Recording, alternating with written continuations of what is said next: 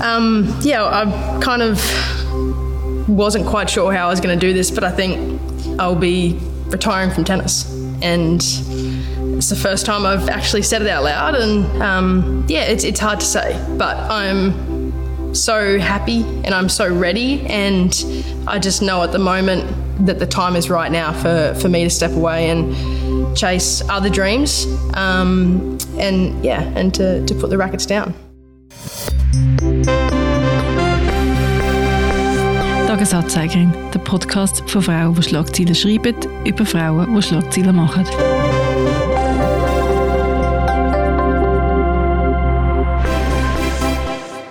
Hoi Priska. Hoi Annik. Wir reden heute in dieser aktuellen Folge tatsächlich über einen relativ aktuellen Anlass. Und zwar wollen wir über Ashley Barty, über die 25-jährige Tennisspielerin reden. Genau, sie ist zurückgetreten vor ein paar Tagen. Sie ist, wie du gesagt hast, 25, erst Nummer 1 im Frauentennis. Und sie tritt auf ihrem Höhepunkt für ihre Karriere zurück, weil ihr Feuer fehlt. Ähm, sie sei verbraucht, hat sie gesagt. I've said it to my team multiple times. It's just, I don't have that in me anymore. I don't have the, the physical drive, the emotional want and, and kind of everything it takes to, to challenge yourself at the very top of the level anymore. And I think I've given absolutely everything I can to this beautiful sport of tennis and it'll always be a massive part of my life. Um, but now I think it's important that I get to enjoy um, the next phase of my life as, as Ash Barty the person, not, not Ash Barty the athlete. Sie ist seit 114 Wochen an der Spitze der Weltrangliste. Nur drei Spielerinnen haben eine längere Serie als sie. Steffi Graf, Serena Williams und Martina Navratilova. Sie ist Australierin, sie ist schon sehr jung, ähm, ten, erfolgreiche Tennisspielerin gewesen. Mit 15 hat sie erste wichtige Turnier gewonnen und mit 18 hat sie schon mal aufgehört, weil er viele Reisen und der Druck zu groß war und hat dann interessanterweise zwei Jahre auch äh, auf Spitzenlevel Cricket gespielt und ist dann aber zurück zum Tennis und hat jetzt wirklich sehr beeindruckende Karriere hinter sich und hört jetzt auf dem Höhepunkt auf. Und wir haben im letzten Jahr von vielen jungen Frauen gehört im Spitzensport, die entweder ihre Karriere beenden oder Auszeit nehmen aufgrund von Problemen mit der psychischen Gesundheit und haben gedacht, wir beleuchten mal das Thema. Und zwar haben wir mit jemandem geredet, der da sehr, sehr viel mehr Ahnung hat. Wir haben mit der Katharina Albertin geredet. Sie ist Sportpsychologin und Psychotherapeutin. Sie ist seit vielen Jahren selbstständig. Sie ist zudem seit fünf Jahren Präsidentin vom Berufsverband der Sportpsychologinnen und Psychologen der Schweiz, von der Swiss Association of Sport Psychology. Und sie ist zusätzlich seit Ende letztes Jahr im Stiftungsrat von Swiss Sport Integrity. Das ist eine Stiftung, die sich mit Dopingverstößen und interessanterweise auch seit letzten November mit Ethikverstößen befasst. Lassen wir gerne rein in das Interview.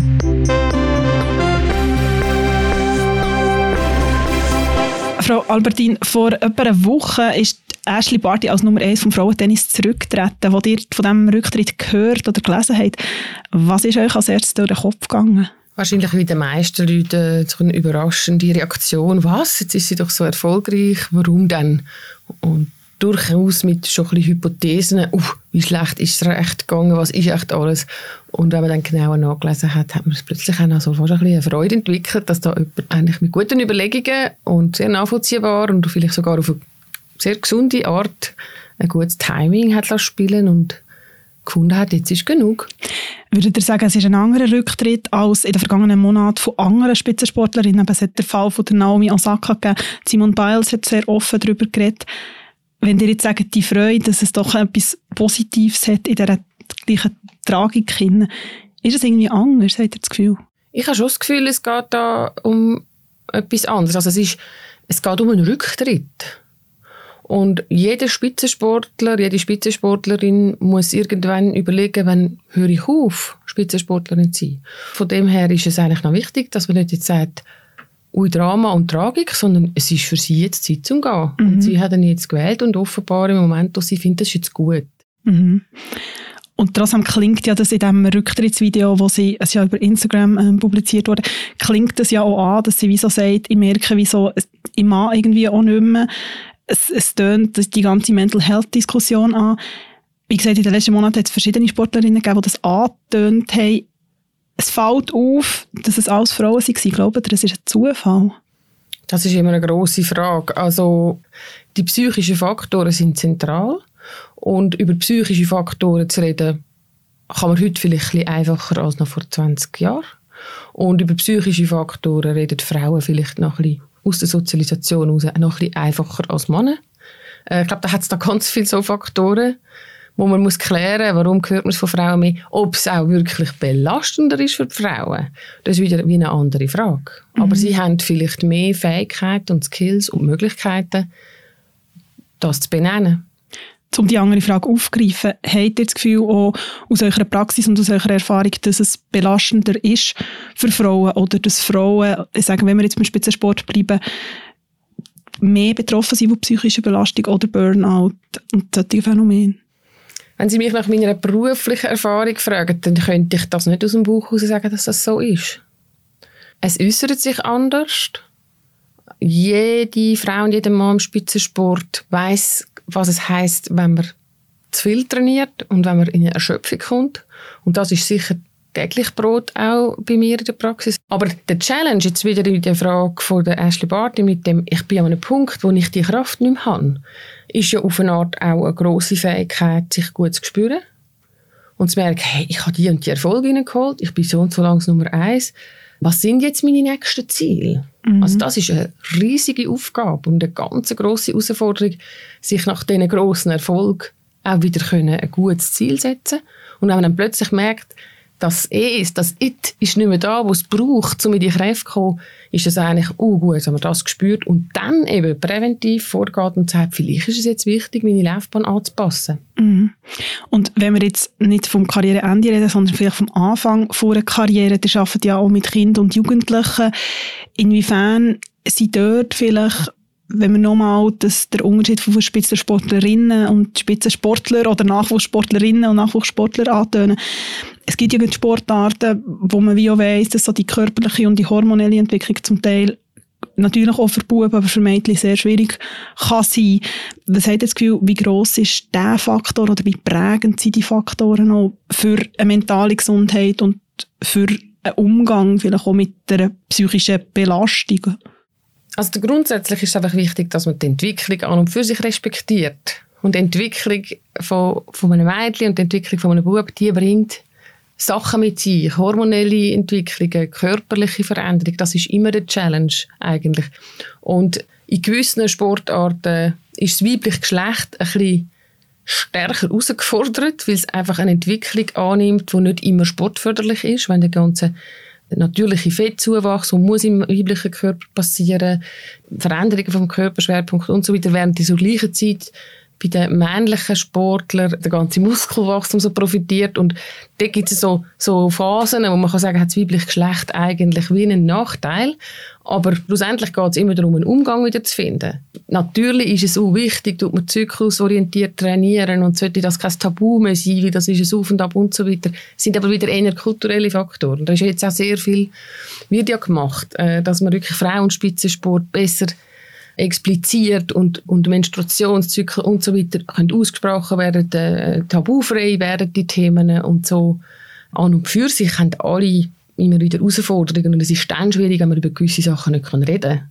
Weil ich muss können kommunizieren, ich muss können sagen, was mich beschäftigt, was ich brauche. Und da finde ich auch Lösungen. Aber wenn ich keine Sprache für das habe, dann finde ich selber weniger gute Lösung und die, die mir helfen, nicht. Also muss ich in einer Umgebung sein, wo man mir vielleicht auch eine Sprache anbietet. Mhm. Und da kommt man so ein bisschen aufs Thema Sport, Umwelt, oder? Die Umwelt hat eine riesige Verantwortung. Und daher kann sie auch noch sehr viel, äh, da haben wir auch in der Schweiz noch viel Luft nach oben, dass, dass Sportumwelten so sind, dass äh, junge Menschen, die im Wachstum sind, nicht irgendwo in ein Defizit in sich entwickeln, sondern aus, gut ausbalanciert sich entwickeln Dank und trotz im Spitzensport. Die Sportumwelt, also sprechen ihr dort Verbände an oder eben zum Beispiel auch Betreuung, also sei es von einer Physiotherapeutin, aber auch zum Beispiel eine psychologische Betreuung oder was meint ihr genau mit dem Umfeld? Die Umwelt kann sich professionell ausgestalten, in dem Sinne, dass es eben fürs Physische wie fürs Psychische Ansprechpersonen gibt oder es klar ist, wo kommt man zu dem Know-how. Das ist der eine Teil, wie tut man das professionell ausgestalten. Das andere meine ich aber mit Umwelt wirklich, welche Personen gehören sowieso immer in die Umwelt, Trainer, Trainerin, Eltern bei Leuten im Wachstum, also die unter 18 sind, die haben alle riesige Verantwortung und sind alle auch sehr gefordert. Und dass man diese Leute, das ist jetzt das, wo wir ja auch in der Schweiz fest dran sind, im ganzen Zug jetzt von dem Maglinger Protokoll und Swissport Integrity und Prävention, die man voranbringen der Schutz, den man voranbringen geht es ganz fest auch um die Schulung. Einerseits schon eben auch von den Athleten und Athletinnen, dass die merken, was ihnen wird zustehen und was nicht unbedingt muss auszuhalten sein, aber dass auch alle Leute aus der Umwelt, Trainerinnen, Eltern, Trainer, Funktionäre, mehr Ressourcen überkommen, zum erkennen, was sie dann machen können, dass sich die jungen Leute gut entwickeln können. Weil zum Teil fehlt einfach das Wissen. Mhm. Ihr habt vorher gesagt, dass mit dem «Es geht etwas» oder «Es ist etwas am Gehen», habt ihr auch das Gefühl, es gibt eine Art eine Enttabuisierung, also dass man wie weiss, okay, es muss Teil davon sein. Ja, auf alle Fälle. Also auf alle Fälle jetzt ganz aktuell wieder wegen der Missstände, wo, wo in den Medien sind, wegen diesem Macklinger Protokoll, wie wir es so nennen, ist natürlich nochmal ein grosser Enttabuisierungsschritt eigentlich passiert. Also dass man darf sagen, hey, es gibt einen Missstand und es gibt ethische Verstöße und die muss man ernst nehmen und das betrifft alle und es gibt jetzt nicht irgendeine Metapher oder so ein, ein Bonbon wie Sport ist hart und äh, wenn du das nicht kannst einstecken gehörst du nicht in den Spitzensport. Bis hin sogar, dass man sagt, ja, mentale Stärke ist doch, wenn man aushalten, wenn, äh, wenn halt die Umstände misslich sind. Und nein, Nein, genau nicht. Wir brauchen nicht mental schwache Leute, wir brauchen mental starke Leute. Und die Umwelt muss auch dafür sorgen, dass man äh, eine Chance hat, mentale Stärke auch zu behalten mhm. und sie nicht jemanden zu verlieren. Der hat das Macklinger-Protokoll angesprochen. Die Turnerinnen, die waren alle sehr jung. Gewesen. Aber Ashley Barty ist 25, Simone Biles ist sehr jung, Naomi Osaka ist sehr jung. Die Frauen, die über die Themen geredet haben, ist es, Spitzensport war einfach immer hart gewesen. Oder ist es härter geworden? Oder ist es einfach eine Generation und ein Generationenwechsel, wo, wo sensibilisierter ist auf die Themen und auch Grenzen für sich kennt und mit dem so anspricht? Ja, ich glaube, man ist viel mehr geredet wird. Sagt das die ganze MeToo-Bewegung, sagt das die Enttabuisierung in diesen Feldern, die wir jetzt angeschaut haben. Die Leute kommen auch eine Sprache über, man kommt auch ein Narrativ, wie man so schön jetzt einmal sagt, den Begriff über. Und erst wenn ich einen Begriff für etwas habe, kann ich auch überlegen, wie der für mich selber eigentlich ist. Und äh, wenn man jetzt mehr und mehr hört, ah, es hat Leute, die sagen, ich bin mental, äh, Simon Biles, oder sagt, ich bin mental im Moment nicht bereit, ich muss da jetzt zurücktreten. Aber im nächsten bin ich dann wieder da. Das ist ein riesiger Dienst, den sie teilweise hat. Also jetzt, ab dann kann doch jede Athletin sich überlegen und jeder Athlet, bin ich eigentlich jetzt fit genug? Natürlich kann man vorausschauen und sagen, ob das meine Karriere vielleicht behindert oder nicht. Aber es hat schon mal ganz erfolgreich gemacht. Und das ist ein riesiger Dienst. Und von dem her, man kommt mehr Begrifflichkeit darüber, man hat eine andere Chance, sein eigenes Selbstbewusstsein ein anzuschauen und zu sagen, wie ist denn das für mich? Ich hab, man hat dann vielleicht von allen schon gehört, die Mühe haben, zurückzutreten und merkt vielleicht, hey, wie ist denn das eigentlich für mich? Und was habe auch ich noch für Träume nach einer Karriere? Und so glaube ich schon, das Bewusstsein, die Sprache ist mehr da. Ich glaube nicht, dass es die sensibleren Leute sind oder die empfindlicheren. Das glaube ich nicht. Das ist vielleicht anspruchsvoller, weil sie wissen, du, ich habe dann auch das Leben nachher. Und dort habe ich gerade auch nochmal wichtige Ziele. Mhm. Ist das auch etwas, was ihr sagen, wo dazu führt, dass vielleicht der Spitzensport, ich sage mal jetzt in Anführungszeichen, gesunder wird, wenn man jetzt bei, bei dieser psychologischen Belastung, die ja das immer bringt, oder was müsste passieren, dass das wie zusammengeht? Also ich denke schon jetzt viel Sensibilisierung und Chance auf Weiterbildung. Das merke ich jetzt in meinen Jahren, wo ich tätig bin. Es werden jetzt immer mehr auch Angebote gesucht für, hey, wir wollen da ganze Sportklassen ähm, unterrichten, in dem, dass man sagt, man muss den Athleten und Athletinnen für die ganz eigene Selbstfürsorge und Selbstverantwortung auch mehr Wissen und Skills können beibringen, dass die, die das brauchen, das brauchen es nicht alle. Ein paar haben das Natur gegeben, können das einfach. Aber dass man das darf lernen, wie kann ich auch umgehen, dass ich gut auf meinen Körper höre, dass ich spüre, wenn eine Pause vielleicht sogar effektiver ist nachher für meinen Sporterfolg als ein Training mehr wie lehre ich den Mut haben, das auszudrücken? Und habe ich es Gegenüber, wo mich dann auch mir das, mich anlässt und mit mir das entwickelt oder, oder bespricht? Wie steht jetzt die Schweiz im internationalen Vergleich da, wenn es um die ganzen Themen und um den ganz komplex mentale Gesundheit geht? Also ich glaube, die Schweiz hat sicher jetzt etwas unglaublich Wichtiges geschaffen mit der unabhängigen Meldestelle. Weil das hat früher nicht recht funktioniert. Man muss, das Wort unabhängig ist dann unglaublich wichtig, dass ich mich geschützt kann fühlen und anonym kann eine Meldung machen kann. Das ist elementar. Und da ist die Schweiz sicher, hat sie ganz einen wichtigen und grossen Schritt gemacht. Aber das allein langt natürlich noch nicht. Man ist in dem Sinne in der sexuellen Prävention, also in der Prävention von sexuellen Missständen, deutlich weiter. Aber da die ethischen Missstände, die, die, die psychische Integrität, da ist man in der Sportwelt, in der ganzen Sportwelt irgendwo hinten an und muss und da geht es nicht nur um die Schweiz. Also, da muss man den anderen Gesellschaftsfeldern nachkommen. Also, da ist man in der Schule, im Bildungswesen, ist man weiter. Von der Strukturen her, von der Gesetzgebung her, von der Verordnungen her. Und da, muss jetzt, da ist die Schweiz da. Das ist super mit dem neuen Sportfördergesetz, äh, das soll kommen, die Verordnungen, jetzt auch die Aufsichtsverantwortung, ähm, wo, wo geprüft wird. Aber ich glaube, und das könnte ich mir gut vorstellen, dass es in den anderen Ländern auch so ist, überall ist die Autonomie des Sports halt so wichtig gewesen und heilig gewesen, auch mit gutem Grund. Und jetzt merken alle, ups, aber dann kommen wir ins Problem mit dieser Aufsicht und der, dem Jugendschutz, man dem so sagen äh, oder aber der Schutz überhaupt, auch von erwachsenen Menschen. Und da ist es eher ein Nachholen, hey, was wir in den Gesellschaftsfeldern Schule und Bildung haben, muss auch können im Sport kommen. Ihr habt jetzt sehr viel auch so strukturelle Beispiele, was sich strukturell muss ändern, was sich strukturell geändert hat. Wie sieht es denn so auf einer, auf einer persönlicheren Ebene aus? Wie, wie kann dort der Spitzensport gesünder werden? Ja, ich glaube, das ist eine ganz wichtige Frage. Man darf auch immer mal fragen, wie kommt überhaupt ein Mensch in Spitzensport? Irgendwo hat er mal Interesse gefunden und, und, und als kleines Kind vielleicht sogar immer wieder sich dem Tennis zugewendet, immer wieder den Sport aufgesucht und aus dem heraus irgendwann herausgefunden, hey, das ist meine Leidenschaft und ich will noch mehr trainieren und es wird nicht nur ein Hobby, es wird eine höchste Priorität und so weiter. Das ist so der Weg vom Mensch, finde ich, in, im idealen Fall wirklich mit einer grossen Leidenschaft für den Sport und die Leidenschaft ist auch etwas unglaublich Gesundes. Daraus wächst auch so ein bisschen eine innere Identität, ein innerer Athlet, der Feuer und Flammen ist für das. Und das muss unbedingt geschützt werden. Und das, das ist schon mal so persönlich wichtig, dass dann nicht das innere Feuer irgendwann so auslöst von lauter Erwartungsdruck von sich selber, von anderen, Härte im Umfeld und so weiter.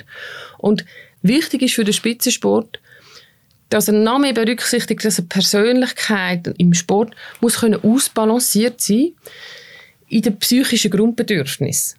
Es gibt ein Grundbedürfnis nach Sicherheit und Kontrolle, nach Selbstwerterhöhung, also nach Persönlichkeitsentwicklung, Selbstwert spüren, nach Lustgewinn und auch Unlustvermeidung und Kontrolle. Das sind so die Bedürfnisse. Und im Spitzensport ist es ganz wichtig, dass man achtet, dass, dass da gewisse Bedürfnisse nicht zu kurz kommen damit ich nachher möglichst lange wieder im Balance bleibe. Also das glaube ich ist so mit Blick auf das Individuum wichtig, dass man ein bisschen breiter schaut, was braucht es, um nachhaltig und langfristig gesund zu sein, psychisch, dass eben nichts zu kurz kommt.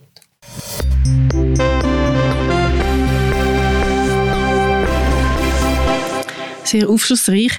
Ich habe ja da im Gespräch mehrere Fälle erwähnt am Rand. Simon Biles, äh, Naomi Osaka und das fehlende Feuer, wo, über das ihr jetzt geredet habt. Oder? Das ist schon noch eindrücklich gewesen, weil sie in den Interviews, wo die Frauen eben von ihren Problem und von ihrer Erschöpfung geredet haben, dass man das richtig so gehört hat jeweils, dass eben das Feuer vielleicht zur Zeit erloschen ist oder sie vielleicht sogar ein bisschen verzehrt hat, die, die jungen Athletinnen. Mhm. Und ich finde auch bei der Ashley Barty, dass das plötzlich so eine positive Konnotation bekommt, dass es eigentlich ein Zeichen von der Stärke ist und dass es eine Stärke ist, wenn man darüber redet und gerade auch im Fall von der, von Simone Biles, man hat ja auch gesagt, ja, natürlich gibt es immer die, die sagen, ja, und du nicht so ist einfach mega schwach, aber auch dort ist es ja so als Zeichen vor von einer Stärke gewertet worden. Bei der Simone Biles, muss man sagen, bei der US-amerikanischen Turnerin, ist dazu gekommen, dass sie ja massive Missbrauchsfälle hatten im amerikanischen Turnteam. Also das war schon ganz, ganz übel. Gewesen. Und sie ja nachher eigentlich sich zurückgezogen hat bei den Olympischen Spielen in Tokio, weil sie gesagt hat, sie können nicht mehr und sie gehen okay, um so einen grossen Anlass auszulassen und um sich so selber fokussieren. Und dass das Sportlerinnen sind, die, die in dem Moment irgendwie spüren, wie, wie eine Ashley Barty, es geht nicht mehr oder ich kann nicht mehr.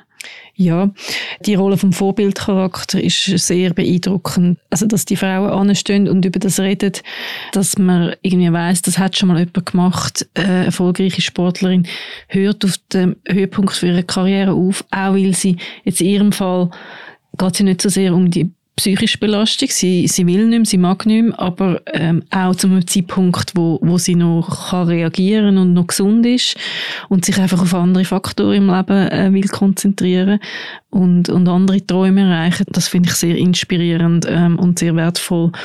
Ähm, ich denke, lange Jahre ist so etwas vorgelebt worden oder von den perfekten Athletinnen, von den perfekten Karrierefrauen, dass man irgendwie alles muss miteinander können vereinbaren und irgendwie, dass es einfach trotzdem immer muss weiterlaufen und dass jetzt die Frauen anstehen und irgendwie sagen, nein, es läuft eben vielleicht momentan nicht alles gerade so rosig und ich muss mich jetzt können darauf konzentrieren, dass es mir besser geht. Ich muss vielleicht auch etwas können verarbeiten, wie im Fall von Simon Biles. Sehr große Schritte, die jetzt da passieren. Interessant finde ich auch, eben, wir haben vorher Naomi Osaka erwähnt, die Frage von der Tennisspielerin, der Simon Graf, unser Tennisexperte bei der Tamedia, hat auch in einem Kommentar genau das geschrieben. Oder? Es ist ein Sport, der lang auch so als so Sport von der Einzelkämpferin von der Diven gelten hat, eben so Serena Williams, Maria Sharapova.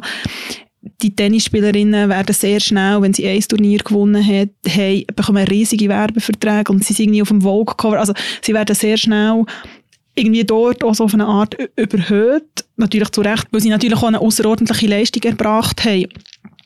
Und gleichzeitig stehen die noch viel mehr noch viel mehr im Licht von der Öffentlichkeit. Und das ist ja etwas, was Naomi Osaka auch erwähnt hat, dass sie irgendwann gesagt hat, hey, und ich mag nicht mehr alle eure Fragen von der Presse beantworten. Ja, die stehen ja dann auch, also der Fall, wie du sagst, nochmal, ja, der Fall von diesen Frauen ist dann auch immer so wahnsinnig hoch. Ich mag mich erinnern, wo Serena Williams in dem Ganzkörperanzug als Turnier antreten ist, wo dann verboten worden ist. Der hat sie getragen, weil er so Kompressionswirkung gehabt hat, weil sie nach der Schwangerschaft Thromboseschwierigkeiten gehabt hat. Und es war so ein riesiges Thema gewesen, oder? Und die Starallüren schwingen dann auch immer in der Diskussion mit und was nehmen die sich alle raus und so. Wie die Frau im Fokus stehen, ist zum Teil ein bisschen beängstigend.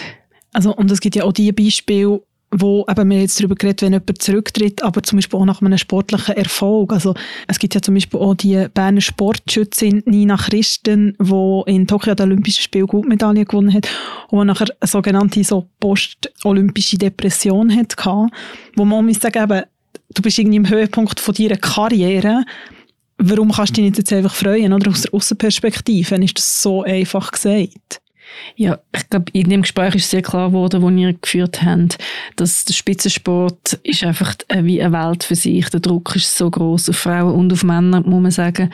Und dass da das Alltagsleben einfach fast nicht vergleichbar ist. Das Trainieren, die Berichterstattung, die, in der Öffentlichkeit stehen, immer an der Leistung gemessen zu werden. Das sind einfach Dimensionen, die wir uns, glaube als Allgemeinsterbliche fast nicht vorstellen können. Und darum finde ich es wirklich sehr äh, wertvoll, dass jetzt äh, die Diskussionen sich öffnen und, und eben alles, was ihr besprochen habt, oder das, das Wissen auch an die richtigen Stellen geraten, wie man kann den Athletinnen und Athleten helfen und sie unterstützen dass es alles sich auf einem gesünderen Niveau vielleicht irgendwie kann bewegen kann, mhm. hoffentlich. Da spielt glaube ganz fest das rein, was du vorher erwähnt hast, die Vorbildfunktion und es gibt noch einen anderen eindrücklich tragischen Fall, muss man sagen, auch aus der Schweiz. Das ist eine junge Tessiner äh, Skirennfahrerin. Man hat eine Zeit lang so gesagt, sie sei so die nächste Lara Gut-Berami. Die Beatrice Scalvedi, sie hat mit 23 müssen eigentlich zurücktreten, nachdem sie auch Juniorenweltmeisterin war, weil sie so starke Rückenprobleme hatte. Und ist dann gewesen, und was mache ich jetzt? Und natürlich, wenn man sagt 23, du hast noch das ganze Leben vor dir und das ist offenbar auch das, was man ihr vom Verband gesagt hat. Und sie hat aber wieso gemerkt, okay, aber äh, ich weiß eigentlich gar nicht, was ich will und was ich soll und, und hat nachher im Rahmen von einem Symposium dort darüber geredet und hat wie einfach auch so gesagt, hey, wir sind Menschen, wir dürfen Schwierigkeiten haben und, und auch so mit dem Wunsch, dass das andere nicht passiert, dass andere genau besser unterstützt werden. Und ich glaube, das kann sehr eine grosse und eine wichtige Signalwirkung haben.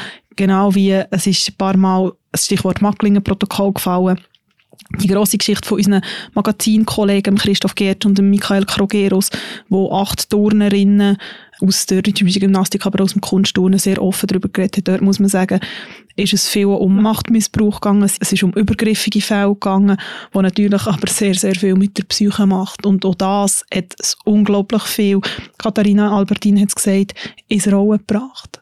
Und dort stehen aber auch immer Menschen, in diesem Fall junge Frauen dahinter, wo natürlich das Leiden extrem gross ist. Mhm. Was ja noch hinzukommt, ist, dass die Missstände jetzt in dem Fall oder auch wenn es nicht um, äh, um Missbrauch geht, die Identitätsfindung findet in so prägenden jungen Jahren statt, oder wo man, wo man sich am orientieren ist, wo man sich anfängt der Zukunft irgendwie vorstellen. Und auch in diesen prägenden jungen Jahren oder ist das der ganze Faktor von der Sexualisierung von Frauen im Sport, in gewissen Sportarten kommt ja dann auch noch dazu, oder dass man irgendwie sich einen entwickelnden Körper hat, wo ihr habt ja darüber geredet, wo ja zum Teil auch die Leistungsfähigkeit mhm. beeinflusst. Und dann kommt noch dazu eben, also es ist sehr facettenreich und bleibt eine grosse äh, Herausforderung. Aber dass das jetzt so aufs Tapet kommt und darüber geredet wird und hoffentlich auch die Signale Signal ernst genommen werden vom Umfeld und von den Verbänden, ist sicher ein Schritt in die richtige Richtung. Definitiv, würde ich sagen. Und wir machen, Stichwort Schritt, einen Schritt zurück und schauen, was die letzten zwei Wochen Schlagzeilen gemacht hat. Diese Fluchtbewegung ist so weiblich geprägt wie keine zuvor. Bis am Mittwoch, 30. März, ließen sich in der Schweiz rund 19.300 Geflüchtete im Bundesasylzentrum registrieren. Davon sind etwa 70 Prozent Frauen. So meldet es das Staatssekretariat für Migration. In den letzten großen Fluchtwellen waren die Zahlen genau umgekehrt, also es gab mehr männliche Flüchtlinge als Frauen. Nun aber, wo mehrheitlich Frauen die Schweiz erreichen, treffen sie hier auf große Solidarität aber auch auf potenzielle Ausbeutung. Hilfswerke berichten von schlüpfrigen Angeboten und rassistischen Klischees, die den Ukrainerinnen entgegengebracht werden. Madeleine Albright ist gestorben. Die Amerikanerin verstarb am 23. März im Alter von 84 Jahren. Albright war amerikanische Außenministerin von 1997 bis 2001 und damit die erste Frau in diesem Amt. Albrights Amtsperiode war geprägt durch den Kosovo-Krieg.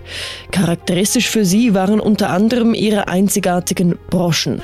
Als Saddam Hussein Albright einmal als Schlange bezeichnete, steckte sie sich eine solche an ihre Kleidung.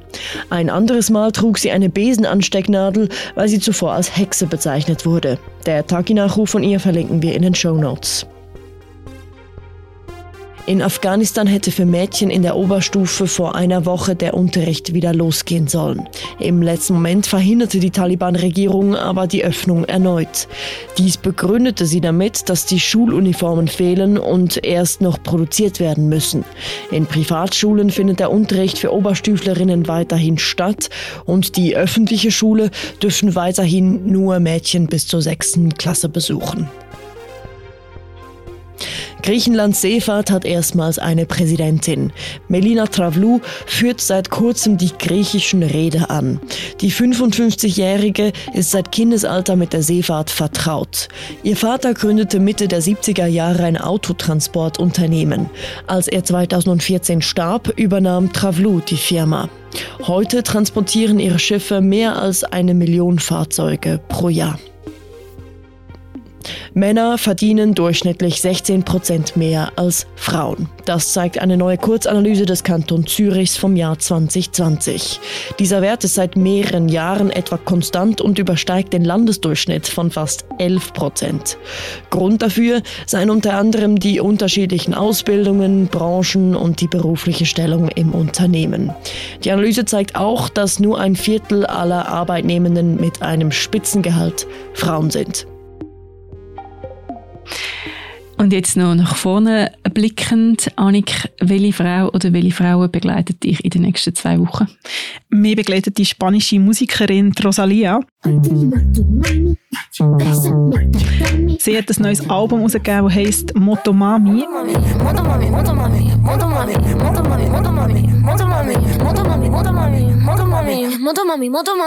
Auf diesem Album ist ein recht eklektischer Stilmix. Es gibt irgendwie Dance, es gibt Flamenco, es gibt ein Lied, das Teriyaki Chicken heisst, es gibt Reggaeton. Und in einem Interview ist sie gefragt worden, The Weeknd ist übrigens auch wieder dabei, sie hat ja ähm, Blinding Lights mit ihm zusammen gemacht in einem Remix. In einem Interview ist sie gefragt worden, so, warum eigentlich all die verschiedenen Mixes und von wo das, das kommt und so. Und sie hat die sehr entwaffnende, muss ich sagen, finde ich, Antwort gegeben, weil es mir gefällt. Finde ich, ist nur erfrischend. ist irgendwie noch erfrischend. Es hat natürlich auch die Diskussion über Cultural Appropriation, aber irgendwie der Einfachheit habe ich das in diesem Fall erfrischend gefunden. Und wer begleitet dich in den nächsten zwei Wochen, Priska? Mich begleitet Ketanji Brown Jackson. Sie ist vom Joe Biden nominiert worden als Richterin am obersten Gerichtshof. Sie hat ihre Anhörungen gehabt letzte Woche und wird jetzt hoffentlich vom Senat bestätigt in der Session, wo am 9. April anfängt. Ich hoffe sehr, dass sie gewählt wird oder bestätigt wird. Sie wäre die erste farbige Frau am obersten Gerichtshof.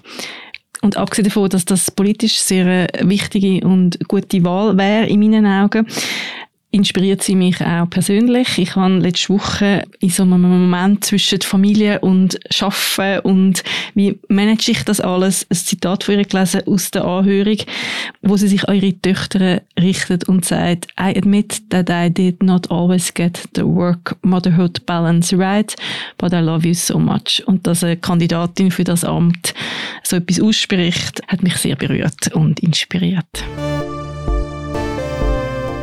Dann haben wir sie vielleicht in zwei Wochen, wenn wir uns das nächste Mal hören, in unseren Schlagzeilen. Das hoffen wir doch auf die gute Art. Bis dann. Tschüss zusammen. Ciao zusammen. Das war eine neue Folge von «Tagesanzeigerin». Der Podcast wird moderiert von der Priska Amstutz und von mir, der Annik Hosmann. Produktion und die Stimme der Schlagzeilen ist Laura Bachmann. Recherchearbeit macht Lea Schepers und die Sounds sind von der Musikerin Sisi Fox.